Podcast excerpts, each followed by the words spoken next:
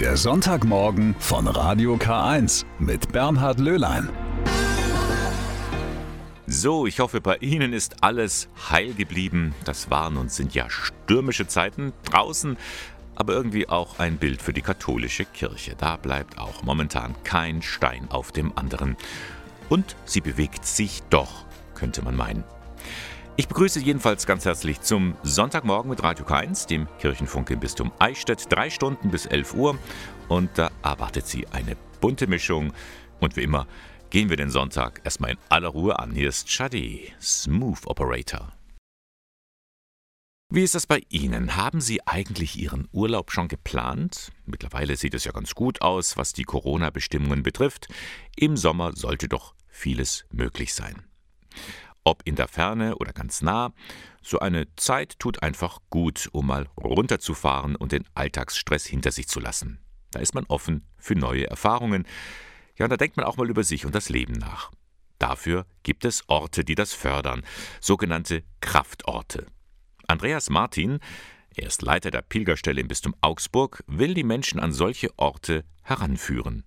Spiritueller Tourismus nennt sich das. Es ist ein Ort, an dem man besonders was erleben kann, der was mit mir macht, an dem ich irgendwas erfahren kann über mich selber oder auch über diesen Ort, der mir irgendwas sagen kann. Das Pilgern ist ja schon seit vielen Jahren wieder sehr beliebt geworden.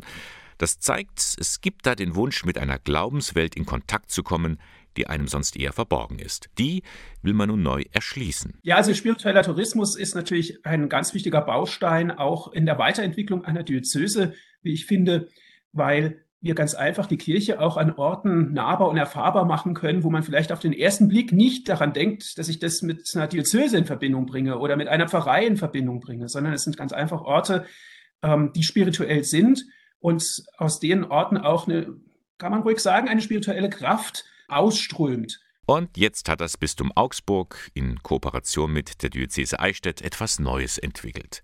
Kirchen, Kapellen, Wegkreuze oder auch Quellen sollen neu entdeckt werden. Verborgene Schätze vor der eigenen Haustür. Ortskundig.de nennt sich die neue Internetplattform. Thomas Wienhardt, zuständig für neue pastorale Wege im Bistum Augsburg, hat nämlich festgestellt, dass es so ganz viele Kapellen, versteckte Orte gibt, die ja vom Glauben zeugen. Irgendeine Erfahrung, die jemand gemacht hat und sich das dann ausgedrückt hat in diesem Bau, in diesem Ort. Nehmen wir mal ein Beispiel. Wenn ich da im Internet ortskundig.de eingebe, dann bekomme ich gleich schon mal eine erste Auswahl von beeindruckenden Orten in der Region. Zum Beispiel das Marderkreuz in Tagmersheim. Da ist ein Bild und der Text dazu sagt mir, das Kreuz ließ Frau Barbara Marder 1938 errichten. Und da sagt die Überlieferung, wenn mein Sohn Karl, der an Kinderlähmung erkrankt ist, wieder gesund wird, so stelle ich da ein Kreuz auf. Mittlerweile ist das Kreuz in die Jahre gekommen und drohte zu zerfallen. In diesem Jahr ließ ein Enkel ein neues Kreuz bauen und an gleicher Stelle aufrichten. Das Marderkreuz, einer von bisher 300 Kraftorten, die auf der Webseite eingetragen wurden. Das ist aber erst der Anfang. Das heißt, wir brauchen ganz viele Leute vor Ort, die uns sagen, äh, welche spirituellen Orte sie da ausmachen und diese Orte dann auf der Website auch eintragen, am besten mit einem Foto, mit äh, weiteren Informationen zu diesem Standort, ja, und zusätzlichen Materialien, alles, was wir dazu im Moment kriegen können. Es werden also sogenannte Ortskundschafter gesucht, die ihre ganz persönlichen Tipps eintragen. Von Wemding bis Scheiern, von Neuburg bis nach Schrobenhausen. So weit geht es im Moment noch in dieser Fläche. Das soll aber ausgebaut werden. Überhaupt ist bei diesem Projekt, das vom Bayerischen Staat und der EU gefördert wird, noch vieles denkbar. Also das heißt, auch wenn ich mit meiner Familie unterwegs bin und dann äh, mir denke, okay, ich schaue mal zu dieser Kapelle hin, die ist bei uns in der Nähe, die wirkt ganz spannend, habe ich gesehen irgendwie, da muss da ein QR-Code irgendwie hängen. Zumindest wollen wir das ähm, ausgewählt an einigen Standorten dann auch machen. Man kann es scannen und dann kriege ich vielleicht auch mein Familienrätsel dazu. Und wenn ich will oder als Pilger unterwegs bin, dann kann ich da meinen spirituellen Impuls holen oder einen anders gelagerten Gedanken zu dieser Kapelle, vielleicht zum Patrozinium, Bibelstelle oder, oder wie auch immer. Also auch schon einmal was, was weiterreichen könnte. Soweit Thomas Wienhardt. Ich finde eine tolle Idee für Ausflugsziele, auch für die ganze Familie. So bekommt man neue Anregungen und kann die Orte vor der eigenen Haustür ganz neu entdecken, und schätzen lernen. Das Projekt ortskundig.de. Klicken Sie mal rein. Heute Mittag deutscher Zeit gehen sie also zu Ende. Die Olympischen Spiele in Peking. Ja, mit gemischten Gefühlen haben wir die beobachtet. Sportlich können wir zufrieden sein. Das Ganze drumherum hinterlässt doch einen faden Beigeschmack. Nun, die Spiele werden jetzt beendet, aber die nächste sportliche Großveranstaltung, die steht schon in den Startlöchern. Nämlich das Bundessportfest der DJK, der Deutschen Jugendkraft, wenn man so will, der katholische Sportverband. Das Besondere daran, das Bundessportfest findet im Bistum Eichstätt statt, und zwar vom 3. bis 6. Juni, also am Pfingsten. Und mit dem OK, äh, das ist jetzt nicht das Olympische Komitee, sondern das Organisationskomitee, da sitzt Bernhard Martini. Er stammt aus Ingolstadt und ist Vorsitzender der DJK im Bistum Eichstätt. Guten Morgen, Herr Martini. Guten Morgen, Herr Löhlein. Herr Martini, die Olympischen Spiele gehen zu Ende. Ich nehme mal an, die haben Sie jetzt auch ganz intensiv verfolgt. Ja, natürlich. Als sportbegeisterter Mensch ist man natürlich bei sowas dabei, auch wenn die ganzen Hintergründe natürlich wieder andere Seite spielen. Aber letztendlich der Sport steht im Vordergrund und die Athleten. Und was ist so Ihr Eindruck? Die Deutschen haben sich ja ganz gut geschlagen. Ja, genau. Die einen Medaillenhoffnungen wurden vielleicht nicht erfüllt, dafür haben andere sich super geschlagen. Also es war ein durchwegs positives Ereignis, denke ich, und eine schöne Werbung für den Sport, auch für den deutschen Sport. Nun, Olympia geht zu Ende, aber das DJK Bundessportfest, das kommt Anfang Juni in Schwabach, also im Herzen der Diözese Eichstätt. Herr Martini, beschreiben Sie doch mal, was ist das eigentlich für ein Ereignis? Ein DJK Bundessportfest ist ja, ein Vergleich wie eine kleine Sommerolympiade. Also es ist die deutschen Meisterschaften äh, der DOK-Vereine in Deutschland im olympischen Rhythmus alle vier Jahre. Und welche Sportarten werden da präsentiert? Also eigentlich alle so, ähm, Sportarten wie bei den Olympischen Spielen auch, äh, Sommerspielen, ähm, Fußball, Handball, Leichtathletik, Volleyball, alle gängigen äh, Sportarten, Tennis, Tischtennis, bis hin zu Randsportarten wie Röhnradfahren oder ähm, Pool spielen. Wir wollen dieses Jahr auch äh, Cricket im Angebot haben. Also wir sind da relativ offen für alle äh, Sportarten, die daran teilnehmen wollen. Nun gab es ja schon mal ein DJK-Bundessportfest im Bistum Eichstätt. Das war 1985 in Ingolstadt. Herr Martini, können Sie sich noch daran erinnern? Also ich muss ganz ehrlich sagen, ich war zwar da schon Sportler, aber noch nicht bei der DOK und ähm, habe das gar nicht so bewusst aufgenommen in Ingolstadt. Also es war wohl ein sehr großes und sehr äh, schönes Sportfest. Die DOK Ingolstadt war ja da mit als austragender Verein dabei. Es waren auch 4.000 bis 5.000 Sportler vor Ort und ähm, ich höre es oder hörte es immer von meinen Vereinskollegen, wie toll es war und wie schön es gewesen ist. Und ähm, das war auch so der Zug, warum wir uns da entschlossen haben, es nochmal ins Bistum Eichstätt zu holen. Genau, vom 3. bis 6. Juni im mittelfränkischen Schwabach. Ich kann mir vorstellen, die Vorbereitungen laufen auf Hochtouren. Und Sie sind da mittendrin. Genau, als äh, ja, Präsident des äh, Sportverbandes bin ich auch zugleich äh, der Vorsitzende des OK für das Bundessportfest und ähm, wir haben eine kleine Strategiegruppe, die alles entscheidet, letztendlich aber viele Arbeitsgruppen. Und die Herausforderung ist natürlich, ähm, in dem beschaulichen Städtchen Schwabach 4000 Sportlerinnen und Sportler unterzubringen. Ähm, wir arbeiten da sehr eng mit der Stadt äh, Schwabach zusammen und haben dort äh, viele Schulen, in denen wir die Sportler unterbringen. Die große Herausforderung ist die Pandemie, die uns in vielen Dingen ähm, Steine in den Weg geworfen hat. Aber wir sind guter Dinge, nachdem ja jetzt die äh, Entscheidung gefallen ist, dass ab 20. März sehr viele Einschränkungen fallen, äh, ist es für uns ein grünes Licht, so weiter planen zu können. Ja, erzählen Sie mal, was planen Sie denn da so alles? Wir planen viele Acts, wir planen äh, einen Gottesdienst mit unserem Bischof im Stadtpark am Samstag, dem Pfingstsamstag, der ist geplant und gesetzt.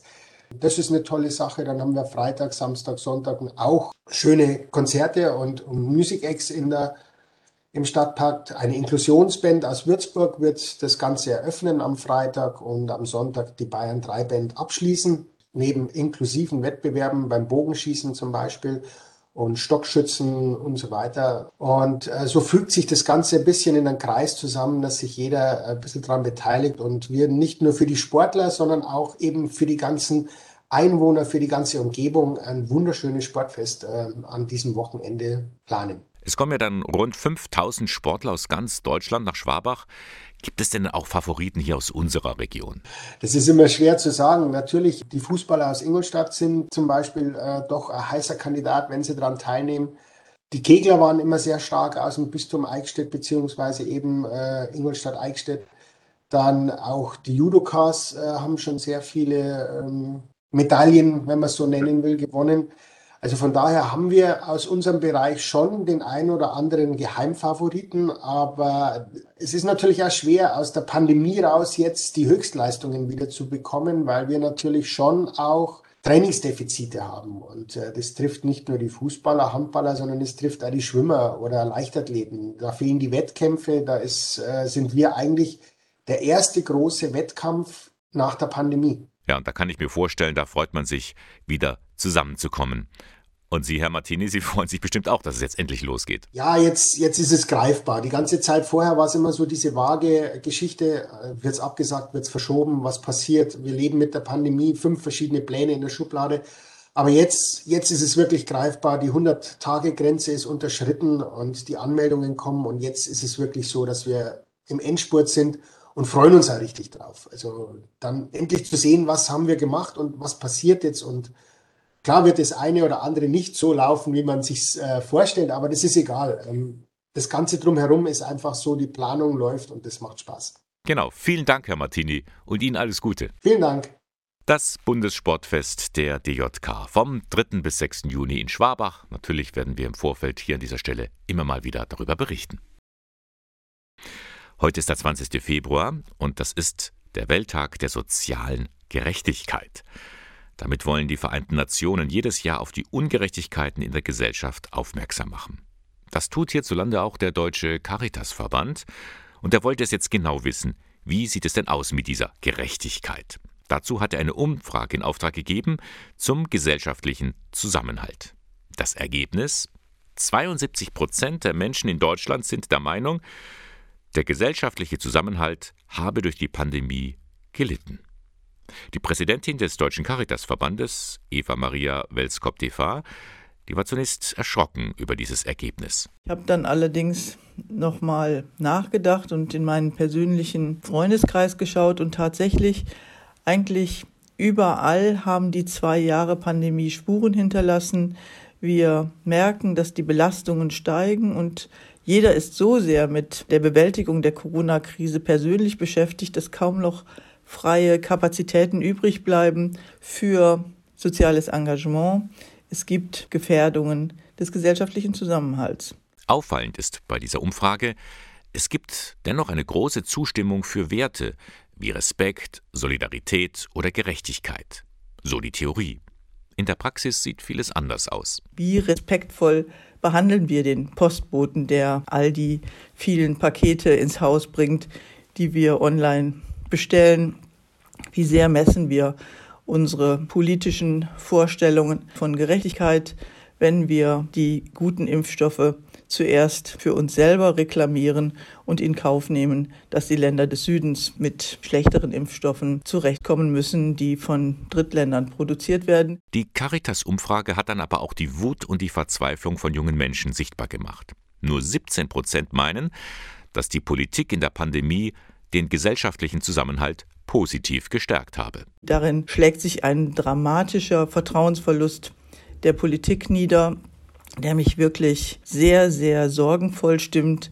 Ich glaube, hier spiegeln sich Erfahrungen der jungen Menschen mit politischen Maßnahmen der letzten Monate, deren Folgen wir im politischen Alltag noch viele Jahre werden spüren können. Trotzdem, in einem Punkt ist die Caritas-Präsidentin zuversichtlich.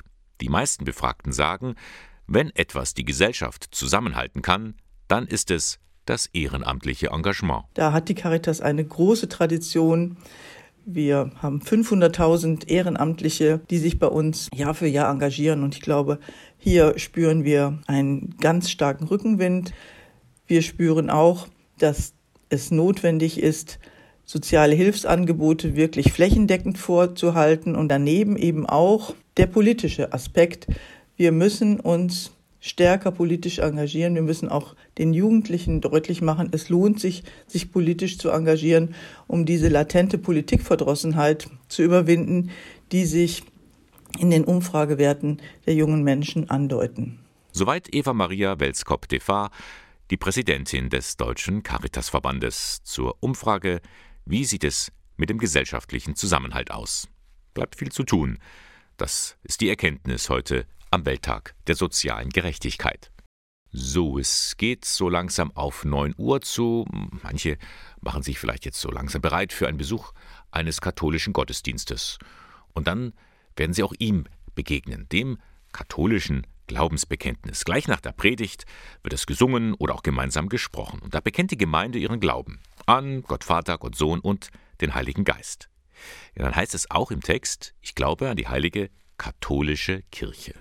Hm, und das kommt in diesen Tagen nicht jedem so leicht über die Lippen. In einer Gemeinde im Landkreis Rosenheim zum Beispiel, da hat der Pfarrer das katholisch gestrichen und durch christlich ersetzt, so wie es auch in der evangelischen Kirche üblich ist. Ist das jetzt ein Modell für die Zukunft? Aber erstmal der Reihe nach. Was meint in diesem Zusammenhang katholisch? Dazu der Theologieprofessor Benjamin Dahlke von der Katholischen Universität in Eichstätt. In dem Sinne meint das erstmal keine Konfessionsbezeichnung. Da ist katholisch als allumfassend äh, zu verstehen. Es geht also um die äh, Kirche, die über den gesamten Erdkreis äh, verstreut ist, die Gemeinschaft der Glaubenden, die Gemeinschaft der Christinnen und Christen in den unterschiedlichen Ländern, in den unterschiedlichen Kulturen. All das meint eben auch allumfassend. Das hieße aber streng genommen, dass auch die evangelischen Christen damit integriert sind. Doch denen würde das katholisch nicht so leicht über die Lippen kommen. Wahrscheinlich nicht. Und aus diesem Grund ist dann auch äh, in den evangelischen Gemeinden es üblich, dass man von der äh, christlichen Kirche spricht. Also da wird dieser Begriff katholisch vermieden, obwohl er natürlich vom Text her eigentlich sich nahelegt, aber um eben dieses Missverständnis der, des Konfessionellen zu vermeiden, wird christlich gesagt. Nun hat ja Pfarrer Guido Seidenberger vom Pfarrverband Proting-Vogtereuth es gewagt, von sich aus im Glaubensbekenntnis auf den Begriff katholisch zu verzichten. Einmal in ökumenischer Verbundenheit mit den evangelischen Christen, aber auch wegen der Missbrauchsfälle, die das Vertrauen zur römisch-katholischen Kirche erschüttert haben. Professor Dahlke kann das verstehen. Ich kann es nachvollziehen und wenn ich selber äh, Gottesdienste habe, also speziell auch Taufen, wo die Hälfte der Familie eben evangelisch ist, die andere Hälfte katholisch, dann sage ich auch, die einen können sagen beim Glaubensbekenntnis äh, katholisch, die anderen sagen christlich. Gemeint ist ja eben, wenn dort das Glaubensbekenntnis gesprochen wird, die eine und allumfassende Kirche. Das in jedem Fall. Also ich kann es einerseits nachvollziehen, andererseits ist natürlich auch ähm, eine gewisse Spannung auch darin enthalten, wenn man doch Konfession ist, aber auch das Konfessionelle vermeiden möchte. Nun könnte man das Problem einfach lösen und übersetzt katholisch ins Deutsche. Dann heißt es, ich glaube an die allumfassende Kirche. Das aber findet der Dogmatiker unpassend. In dem Sinne ist es dann ja schon auch eine Frage der Ehrlichkeit zu sagen, wir haben nicht einfach nur die allumfassende Kirche irgendwie, sondern wir müssen ja auch sagen, der gehört dazu, der gehört nicht dazu. Es gibt auch Grenzen von Kirche sein. Es sind ja nicht alle Menschen automatisch Teil dieser Kirche. Ja, man sollte halt nicht andere vereinnahmen. Bleibt zum Schluss noch eine Frage. Wie ist denn das überhaupt zu verstehen, dieses Ich glaube an die Kirche? Ist das nicht ein bisschen überheblich? Also ich glaube nicht an die Kirche so, wie ich an Gott Vater, Gott Sohn, Gott Heiligen Geist äh, glaube. Und äh, ich glaube den Glauben der Kirche und ich glaube mit der Kirche. Denn ich stehe dort nicht alleine im Gottesdienst, sondern spreche das, was alle anderen um mich herum auch sprechen und wiederhole in gewisser Weise das, was ja auch äh, Christinnen und Christen vor mir bereits gesagt haben. Also in dem Sinne ist das Allumfassende dort auch noch einmal deutlich, weil nämlich klar wird, ja, es sind die Menschen aller Kulturen, es sind die Menschen aller Zeiten, die diesen einen Glauben an Gott teilen. Jetzt wissen wir also, was wir da sagen. Das war Benjamin Dahlke, Theologieprofessor in Eichstätt, ein kleiner Abstecher in die Dogmatik der katholischen Kirche. Sie gehen ganz schön zur Sache die Kollegen von Radio Inn. Jede Woche laden sie die Hörerinnen und Hörer ein, was sie so über ein bestimmtes Thema denken und sie fragen nach. Das können ganz banale Themen sein, zum Beispiel kommen Lebkuchen zu früh in die Supermärkte, aber auch heikle Themen wie hat Horst Seehofer die Ehrenbürgerwürde verdient. Die Frage wird immer montags gestellt, dazu gibt es Umfragen und die Bitte, sich auch mal zu äußern, per WhatsApp oder über Facebook Und am Freitag äußern sich dann die Experten zum Wochenthema. So war es auch vergangene Woche. Und da hieß es zur Sache Kirche. Oliver Scholtisek, Redaktionsleiter von Radio In. Wir wollten einfach nochmal Volkes Stimme hören zu dem Thema. Kann die katholische Kirche so weitermachen wie bisher oder muss jetzt ein Umdenkprozess in Gang gesetzt werden? Das Votum war ziemlich klar, so gut wie alle finden, dass sich was in der Kirche ändern muss. Und die Aussagen, die da auf der Straße gesammelt wurden, die waren zwar ehrlich, aber auch konstruktiv. Also ich finde, man sollte sich mit dem Thema auf jeden Fall schon mehr beschäftigen, als es bis jetzt getan wurde. Ja, auf jeden Fall. Das ist ja ein Riesenskandal, was da aufgedeckt worden ist, weil das alles verduscht worden ist und weil das nicht geht, weil das alles aufgeklärt werden muss. Ich glaube, es wäre schon wichtig, mehr Transparenz innerhalb der Kirche zu haben, dass man sieht, wohin die Gelder gehen, was damit tatsächlich gemacht wird. Das kann so nicht weitergehen. Und ich hoffe, dass die ganzen Sachen, die da jetzt aufgedeckt wurden sind, auch aufgeklärt werden und den Opfern dann entsprechende Entschädigung gezahlt wird. Deswegen sind ja so viele Kirchenaustritte. Am Ende der Woche sollte sich also ein Experte dazu äußern. Und tatsächlich hatte sich der Eichstätter Bischof Gregor Maria Hanke nicht nehmen lassen, selber darauf zu antworten. Ja, diese Umfrage bestätigt die momentane äh, skeptische, beschlechte Stimmung gegenüber der Kirche. Das müssen wir sehr ernst nehmen. Und ich denke, wir müssen in den Dialog treten mit den Menschen. Das sagt mir diese Umfrage. Über die Homepage von Radio In konnten die Hörer auch mit Ja oder Nein abstimmen, ob sich in der Kirche etwas ändern sollte. Die Antwort ein klares Ja. Mit welchen Veränderungen ist demnächst in der Kirche zu rechnen? Darauf gibt Bischof Hanke eher eine grundsätzliche Antwort. Also ich sehe persönlich den größten Handlungsbedarf, dass wir glaubwürdige Zeugen des Evangeliums, glaubwürdige Zeugen der Person Jesu werden wir müssen uns wirklich mehr am Evangelium orientieren. Das ist die große Herausforderung für diese Zeit, wenn wir auf bestimmte Gestalten von Heiligen schauen, zum Beispiel Mutter Teresa. Das waren glaubwürdige Menschen, Menschen, die auch heute noch überzeugen. Und in deren Fußstapfen müssten wir viel mehr gehen. Oliver Scholtisek jedenfalls findet es gut, dass sich Hanke zu dem Thema und zur Umfrage geäußert hat und dass ein Dialog stattfinden soll. Sein Fazit zur Aktion den Worten müssen nun auch Taten folgen. Ja, ich finde, dass man nur was ändern kann, wenn man zuhört. Wichtige Prozesse beginnen damit, dass man sich auf Augenhöhe begegnet, nachfragt und auch mit Kritik umgehen kann. Vielleicht haben wir mit unserem Wochenthema bei zur Sache ein klitzekleines bisschen dazu beitragen können. Würde mich freuen. Ja, in der Kirche muss sich etwas ändern. Das war das Fazit der Aktion zur Sache Kirche von Radio In. Davon haben wir ja vorhin gehört. Und in Sachen sexuellen Missbrauch, da hat sich gerade im Bistum Eichstätt etwas Neues ergeben. Schon vor einiger Zeit wurde eine unabhängige Aufarbeitungskommission gegründet. Sie soll Missbrauchsfälle im Bistum Eichstätt aufarbeiten, nach Gründen forschen und den Opfern die notwendige Unterstützung zukommen lassen. Jetzt wurde die Geschäftsordnung dafür unterzeichnet. Ein wichtiger Schritt, meint Doris Templer.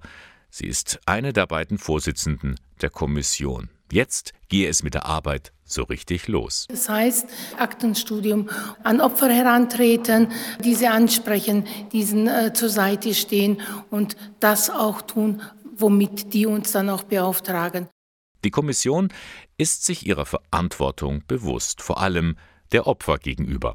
Das ist uns ein aller, allerhöchstes Anliegen. Dazu gehört natürlich auch das entsprechende Fingerspitzengefühl, die Empathie für diese Menschen, ja, und den Rahmen schaffen, dass sie sich erlauben, aus ihrem Schneckenhaus herauszukommen, dass sie erlauben, das auch kundzutun äh, und wir sie erreichen. Und dabei wird man ehrlich sein. Schmerzhaft ehrlich, meint ihr Vorstandskollege Peter Grimm.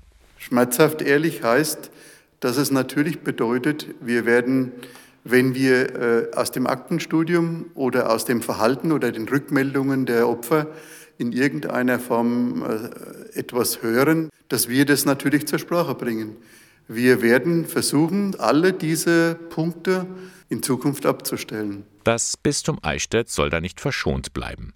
Gut so, meint Bischof Gregor Maria Hanke, denn er ist der Aufarbeitungskommission dankbar für ihre Arbeit. Zunächst einmal äh, sehe ich in der Aufarbeitungskommission ganz konkret die Anwaltschaft für die Betroffenen und vor allem soll die Aufarbeitungskommission ein Raum sein, in dem Betroffene, die sich noch nicht zu Wort gemeldet haben oder es nicht wagten, sich zu Wort zu melden, Gehör finden, einen geschützten Raum, in dem sie sich eröffnen können.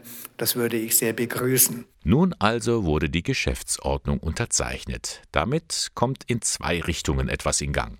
Zum einen, das Leid der Opfer wird anerkannt und entsprechend entschädigt.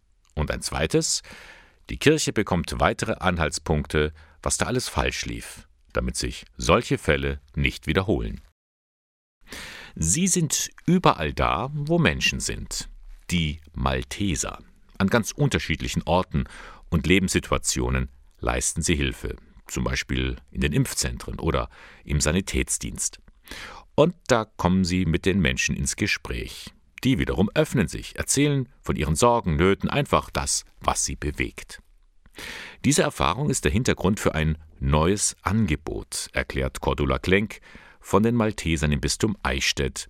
Da möchte man Menschen ausbilden zu Seelsorgebegleiter. Das Besondere dabei ist, dass die Angebote dieses Dienstes nicht gezielt aufgesucht werden müssen, sondern dass sie einem unterwegs begegnen, vielleicht auch überraschen und offen dazu einladen, ein bisschen zu verweilen und miteinander ins Gespräch zu kommen. Künftig werden die Malteser Seelsorgebegleiter unterwegs sein, als Segensdichter oder als Wegbegleiter oder als Festivalseelsorger.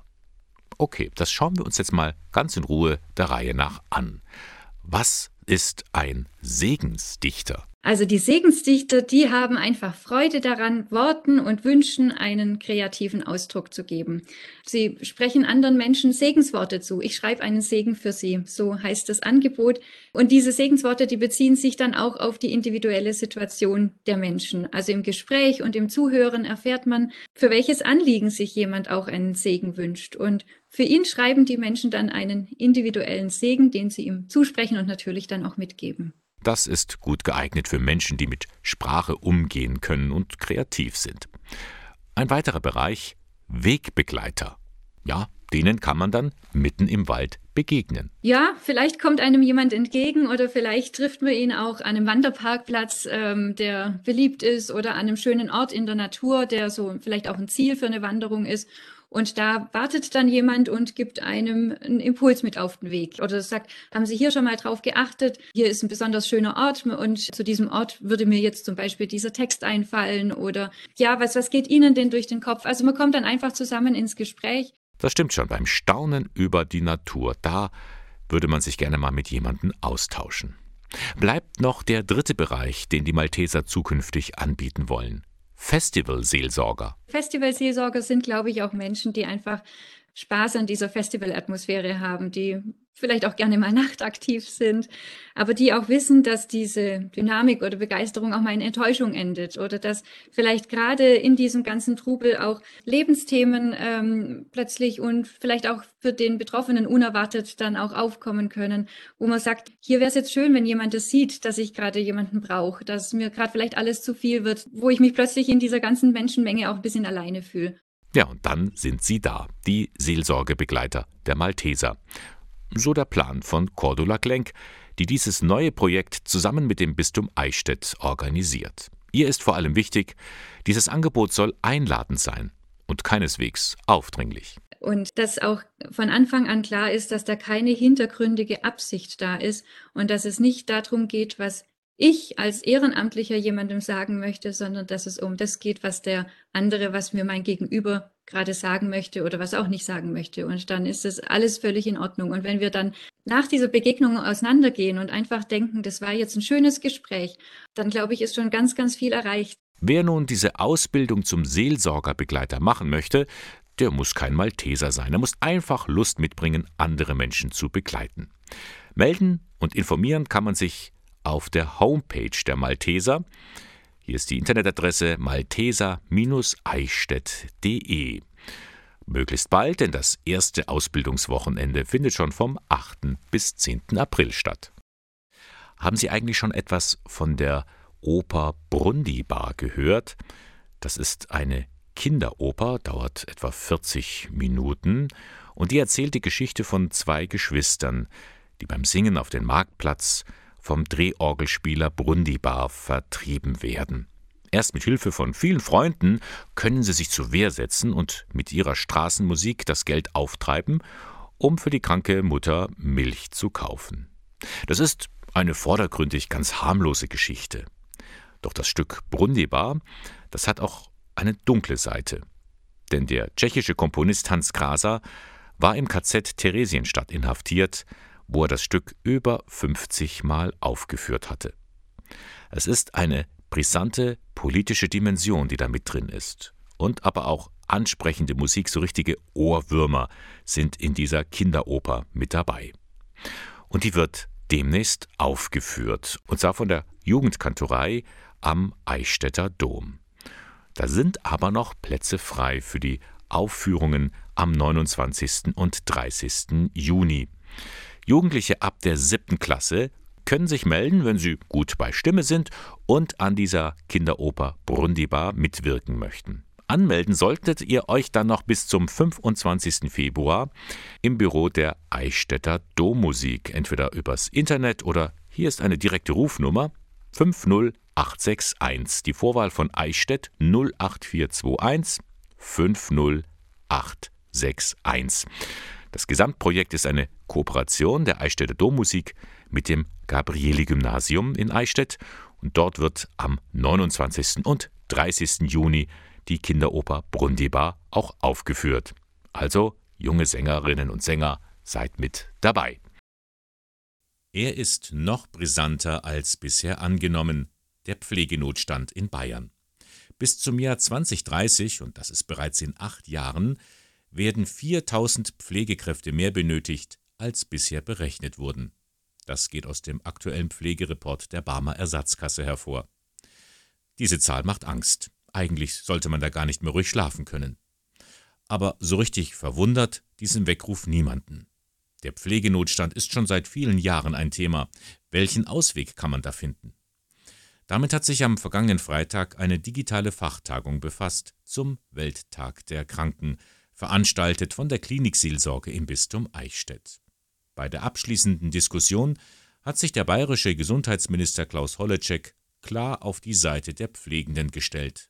Er sieht, wie belastet sie sind. Viele brennen für ihren Beruf, viele versuchen das Beste zu geben und manche brennen im wahrsten Sinn des Wortes aus, weil die Anforderungen immer höher werden, weil die Pandemie eine Riesenherausforderung ist und weil wir gemeinsam es bis jetzt wohl nicht geschafft haben, die Rahmenbedingungen so zu setzen, wie wir sie eigentlich bräuchten. Das Land Bayern habe schon viel getan, um diese Rahmenbedingungen zu verbessern. 66 Millionen Euro habe man in die Hand genommen, um in der Pandemie den Pflegeberuf attraktiver zu machen. Aber das reicht nicht. Es braucht eine große Pflegereform.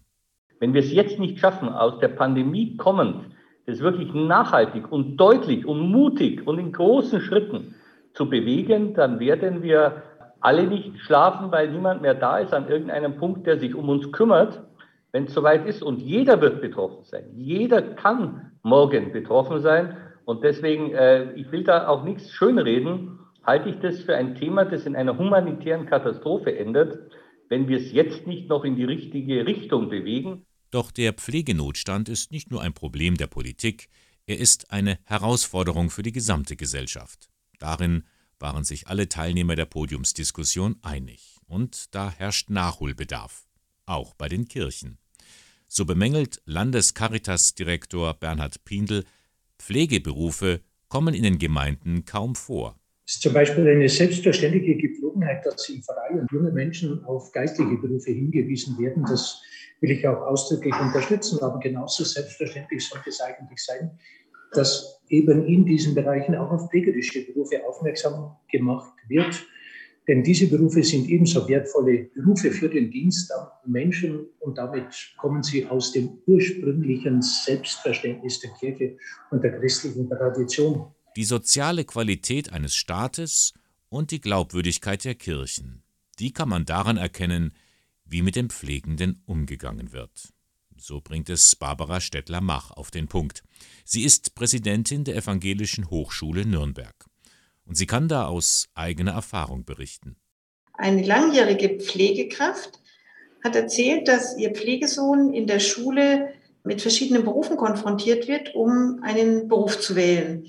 Und dann hat sie mit der Lehrerin gesprochen, ob denn auch Pflege vorkommt. Und die Antwort war, nein, kommt nicht vor, weil die Eltern das nicht wollen. Also ich meine, wie soll jemand auf die Idee kommen, sich für Pflege zu interessieren, wenn ich gar nicht damit konfrontiert werde? Ganz klar, der Beruf muss attraktiver werden. Mehr Aufstiegschancen, mehr Mitbestimmung, mehr Geld. Pflegende brauchen gerechte Löhne. Allerdings, die Pflege selbst kostet sehr viel Geld, irgendwann rechnet sich das nicht mehr. Da hält Gertraud Meyer vom Katholischen Pflegeverband dagegen. Es gibt zwei Denken. Eine Denke ist, Wirtschaftszweige gibt es, da wird Geld erwirtschaftet. Und dann gibt es Zweige, da wird Geld ausgegeben, zum Beispiel in der pflegerischen Versorgung. Man könnte das aber auch ganz anders denken. Und zwar, dass Pflege eigentlich ein zentraler Wirtschaftszweig ist. Und was erwirtschaften wir? Wir erwirtschaften Wohlbefinden, Wohlbefinden für Menschen. Und da ist die Frage, wenn wir das erwirtschaften, was bewirkt das? Vielleicht bewirkt das etwas weniger Angst in der Gesellschaft vor der Zukunft. Und das sollte uns etwas wert sein. Sieben Jahre ist es jetzt bald her, im Sommer 2015. Da kamen die großen Flüchtlingsströme nach Deutschland. Erst hieß es Refugee Welcome und wir schaffen das. Dann kippte die Stimmung. Angst machte sich breit vor fremden Kulturen, ausländerfeindliche Parolen und Rassismus kamen auf. Und heute? Der ganz große Flüchtlingsstrom zu uns ist abgeebbt. Vorerst. Aber was ist mit den Menschen von damals? Wie geht es ihnen jetzt?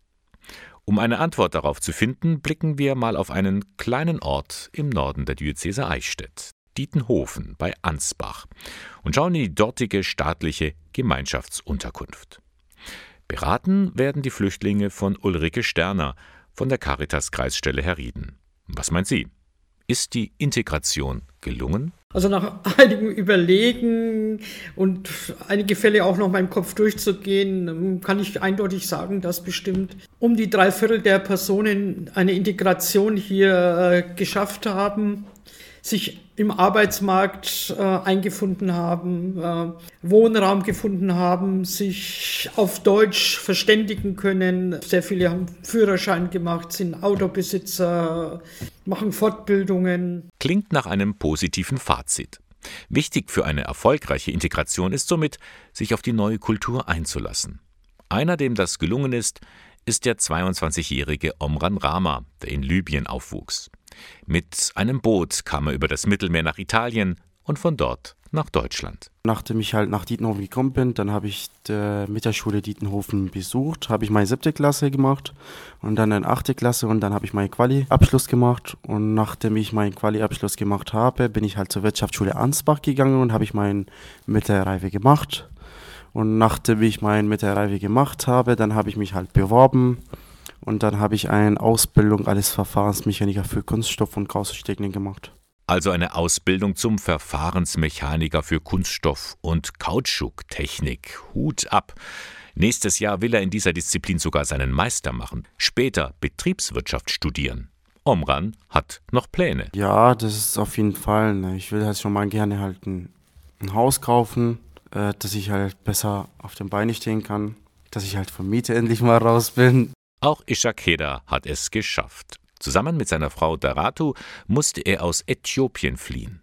Mittlerweile haben die beiden drei Kinder und sie fühlen sich gut aufgenommen. Probleme gab es keine. Nein, nein, nicht Rassismus erlebt, aber gut sein.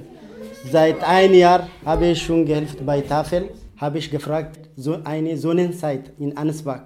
Sonnenzeit, so nennt sich die Freiwilligenagentur. Ishak will anpacken, helfen, wo es möglich ist. Und er hat sich auch geändert. Das jedenfalls hat seine Frau der Caritas-Beraterin Ulrike Sterner gesagt. In der Paarbeziehung hat sie mir mal erzählt, war in Äthiopien nicht so, aber hier in Deutschland sind sie sehr partnerschaftlich orientiert. Sie fühlt sich ihrem Mann gegenüber also gleichwertig und gleichberechtigt.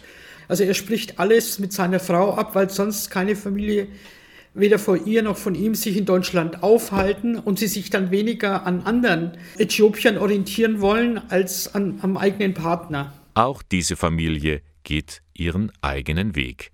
Wie so viele die damals vor sieben Jahren nach Deutschland gekommen sind. Vielleicht erinnern Sie sich, am vergangenen Sonntag, da hatte ich Ihnen an dieser Stelle ein Projekt vorgestellt von der Arbeitsgemeinschaft für katholische Familienbildung in Deutschland. Fastenzeit für Paare. Klingt schön. Aber das gibt es nicht nur für zwei, sondern auch für ganz viele, nämlich Fastenzeit für die Familie. Mitgearbeitet hat daran Kerstin Steffe. Sie ist Referentin der Ehe- und Familienseelsorge im Bistum Augsburg. Ich glaube, dass es ganz wichtig ist, dass Familien ein Angebot in der Fastenzeit bekommen, das ganz niederschwellig ist, das nicht damit verbunden ist, dass ich, ähm, wenn mir das religiöse und spirituelle Leben wichtig ist, dass ich in Gottesdienst gerade gehen muss, weil wir erleben, dass viele Familien einfach immer noch durch Corona sehr eingeschränkt sind. Und deshalb ist dieses Angebot der Sieben-Wochen-Briefe so, dass die Familien das nach Hause bekommen und sich dann auch den Zeitpunkt aussuchen, an dem das in dieses Familienleben reinpasst, sich bewusst damit ähm, hinzusetzen und gemeinsam diese Briefe anzuschauen, die Ideen und Anregungen aufzunehmen und auch Dinge auszuprobieren miteinander. Und das sieht dann so aus. Einmal die Woche bekommt man per Post einen Brief mit vielen Anregungen. Dazu muss man sich einfach im Internet anmelden unter siebenwochenleichter.de. Denn das ist auch das Motto. Wir können es uns leichter machen im Leben. Und ein Brief, der gefällt mir ganz besonders gut, der geht darum, kann ich was leichter tun als sagen? Also ist was auch leichter gesagt als getan oder leichter getan als gesagt. Manchmal merke ich so als Mama auch, ach, es ist leichter, wenn ich die Brotzeit mache und meinen Kindern sage, dadurch, ich habe euch lieb und ich sorge für euch und ich habe euch im Blick und ich weiß, wer welches Lieblingsobst mit in die Brotzeit mag, als dass ich jeden Tag sage, mein Sohn, dich habe ich besonders lieb und deshalb habe ich so und so für dich schon hergerichtet. Manchmal heißt es eben dann doch leichter getan als gesagt. Überhaupt das Tun, das ist ein fester Bestandteil dieser Briefe für die Familie. Genau, es ist immer was zum Ausprobieren. Es sind Lieder dabei, Spiele dabei, ein Gebetsimpuls. Ja, und einfach so, was einen auf diese Spur bringt. Was macht uns diese Woche das Leben miteinander leichter? Die Briefe sind vor allem gedacht für Familien mit Kindern im Kindergarten oder der Grundschule. Fastenzeit einmal anders erleben, nicht als Verzicht, sondern als Gewinn. Kerstin Steffe es ist ja eine kirchlich geprägte Zeit, so wie der Advent. Sie dient der Vorbereitung und dass die nicht einfach so vergeht und verflutscht, weil das passiert uns im Familienalltag viel zu oft, dass man sich was vornimmt und dann ist es doch nicht, weil so viel alltägliche Dinge anstehen. Und sich deshalb auch ähm, bewusst gemeinsam die Zeit zu nehmen. Und jetzt ist vielleicht Samstagnachmittag oder Sonntag früh und wir nehmen uns das vor, dass wir uns gemeinsam hinsetzen und auch da einen Impuls vielleicht mit in die Woche nehmen. Wie machen wir diese Woche den Abend? Wie gestalten wir den anders? ja, einfach, dass die Zeit eine bewusste ist. Die Aktion Sieben Wochen leichter. Einfach ins Internet gehen, siebenwochenleichter.de, bis zum 25. Februar anmelden und dann gibt es Post. Einmal die Woche. Die Fastenzeit für Familien. Ein typischer Rausschmeißer, Lionel Richie und All Night Long. Aber bevor der Sonntagmorgen zu Ende geht, blicken wir natürlich noch einmal zurück auf die vergangenen drei Stunden. Da hatte ich Ihnen gleich ganz zu Beginn, kurz nach acht, ein neues Projekt vorgestellt, das das Bistum Augsburg mit dem Bistum Eichstätt gemeinsam organisiert. Ortskundig.de. Da will man Kirchen, Kapellen oder auch Wegkreuze vorstellen, die sich vor der eigenen Haustür befinden. Und da werden auch noch Ortskundige gesucht, meint Thomas Wienhardt. Das heißt, wir brauchen ganz viele Leute vor Ort, die uns sagen, äh, welche spirituellen Orte sie da ausmachen und diese Orte dann auf der Website auch eintragen, am besten mit einem Foto, mit äh, weiteren Informationen zu diesem Standort, ja, und zusätzlichen Materialien, alles, was wir dazu im Moment kriegen können. Einfach mal auf die Internetseite gehen, ortskundig.de, da findet man diese schönen Städten und kann auch neue eingeben. Zur Sache Kirche hieß es dann in der zweiten Stunde. Kurz nach neun habe ich Ihnen das Projekt von Radio Inn vorgestellt. In der vergangenen Woche hatte man nachgefragt, soll sich in der Kirche was ändern? Die einhellige Meinung der Hörerinnen und Hörer war, ja, muss ich. Und das hat auch der Bischof von Eichstätt, Gregor Maria Hanke, zugegeben. Er will in einen Dialog treten. Und das hat Oliver Scholtisek von Radio Inn durchaus beeindruckt. Der Bischof hat sich zu dem Thema und der Umfrage geäußert. Das ist gut, auch dass ein Dialog stattfinden soll. Ich denke mir, dass jetzt den Worten Taten folgen sollten. Und auch würde ich mir wünschen, dass der Bischof noch mehr den Zugang findet zu den Menschen. Und das geht am besten mit direkten, einfachen Worten und verständlichen Botschaften. Ja, und die Malteser, die sind ja auch immer wieder für eine Überraschung gut. Sie wollen jetzt Menschen zu Seelsorgebegleitern ausbilden. Wenn man zum Beispiel bei einem Festival ist und mit Menschen ins Gespräch kommen möchte, die ja auch so ihre Sorgen und Nöte haben. Dazu kann man ausgebildet werden. Und jeder könnte so ein Seelsorgebegleiter werden meint Cordula Klenk von den Maltesern. Also ich fände es schön, wenn durch das Projekt deutlich wird, dass ähm, Seelsorge nicht nur eine Aufgabe für hauptamtliches, kirchliches Personal ist, sondern dass wir alle einander Sorge an der Seele leisten, wenn wir offen sind für das, was der andere oder die andere mitbringt, wenn wir einladend und ohne hintergründige Absicht einfach da sind und wenn wir unsere Gedanken anbieten und wenn wir Räume der Begegnung ermöglichen. Das also ein neues Projekt, zu dem man sich anmelden kann. Einfach auf die Seite Malteser-Eichstätt klicken, da gibt es die weiteren Informationen. Und äh, wenn Sie die Beiträge von heute noch einmal hören möchten, dann klicken Sie ins Internet unter radiok1.de auf Sendungen zum Nachhören. Finden Sie alles noch einmal zusammengefasst. Das war der Sonntagmorgen von Radio K1, dem Kirchenfunk im Bistum Eichstätt. Sie finden uns dort in der Luitpoldstraße 2. Moderation und Redaktion der Sendung Bernhard Löhlein. Ihnen noch einen schönen Sonntag. Bis zum nächsten Mal.